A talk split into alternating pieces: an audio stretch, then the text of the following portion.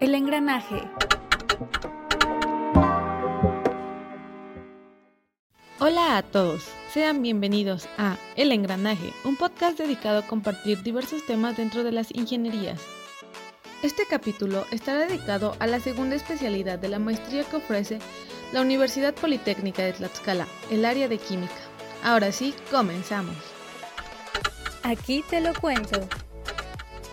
La especialidad en el área de química cuenta con 12 materias dedicadas al sector químico y aquí te contamos el objetivo de cada una.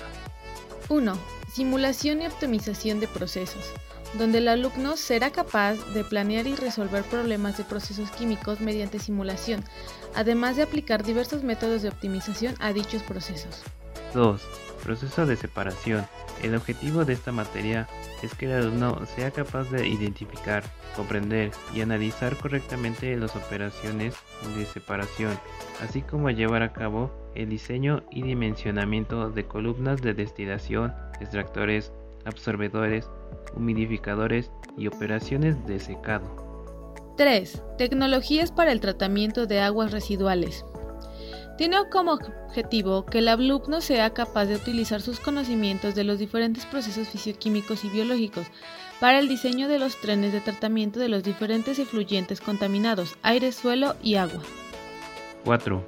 Análisis instrumental aplicada a ingeniería ambiental. Tiene el objetivo de familiarizar el estudiante con métodos espectrales en análisis químico, presentando un resumen de fundamentos teóricos de cada uno de los métodos y profundizando en los aspectos de aplicación de dichos métodos en diferentes áreas de química analítica. 5. Termodinámica avanzada. El alumno determinará los requerimientos energéticos de diferentes procesos, tomando como base el equilibrio fisioquímico, las propiedades físicas de componentes puros y mezclas y la eficiencia de los procesos. 6. Ingeniería de reactores. Tiene como objetivo que el estudiante tenga las habilidades de analizar datos cinéticos en reactores de laboratorio y explicar la relación de las expresiones cinéticas con las de fenómeno de transporte para el estudio de reactores a escala comercial, explicando el comportamiento real de los reactores químicos. 7. Ingeniería de procesos. En dicha materia, el estudiante será capaz de aplicar los elementos necesarios para el diseño y análisis en el desarrollo de nuevos productos y procesos químicos industriales. 8. Diseño de plantas. El alumno determinará la ingeniería de detalle requerida para la construcción, diseño, construcción y editación de una planta de producción química, empleando normas aceptadas internacionalmente. 9. Control de procesos. Materia donde el alumno será capaz de especificar los instrumentos de un proceso químico tomando en cuenta la seguridad del personal y del equipo, al mismo tiempo que la calidad del producto final. 10. Físico-química avanzada. En esta materia, el alumno con las herramientas adecuadas será capaz de identificar los efectos que se presentan en los medios por la presencia de varios componentes.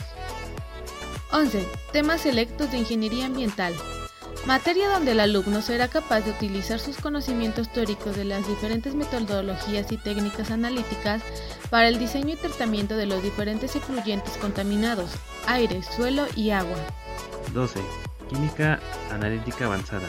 El objetivo es que el alumno sea capaz de aplicar los fundamentos teóricos de las diferentes metodologías de abstracción, como son líquido-líquido, membranas y líquido sólido, de iones metálicos y otros contaminantes presentes en los efluentes y profundizando en los aspectos de aplicación de dichos métodos de diferentes áreas de química analítica.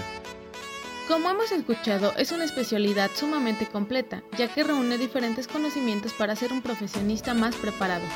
Esta área de especialidad se toma durante el segundo cuatrimestre de la maestría, con una duración de 15 semanas.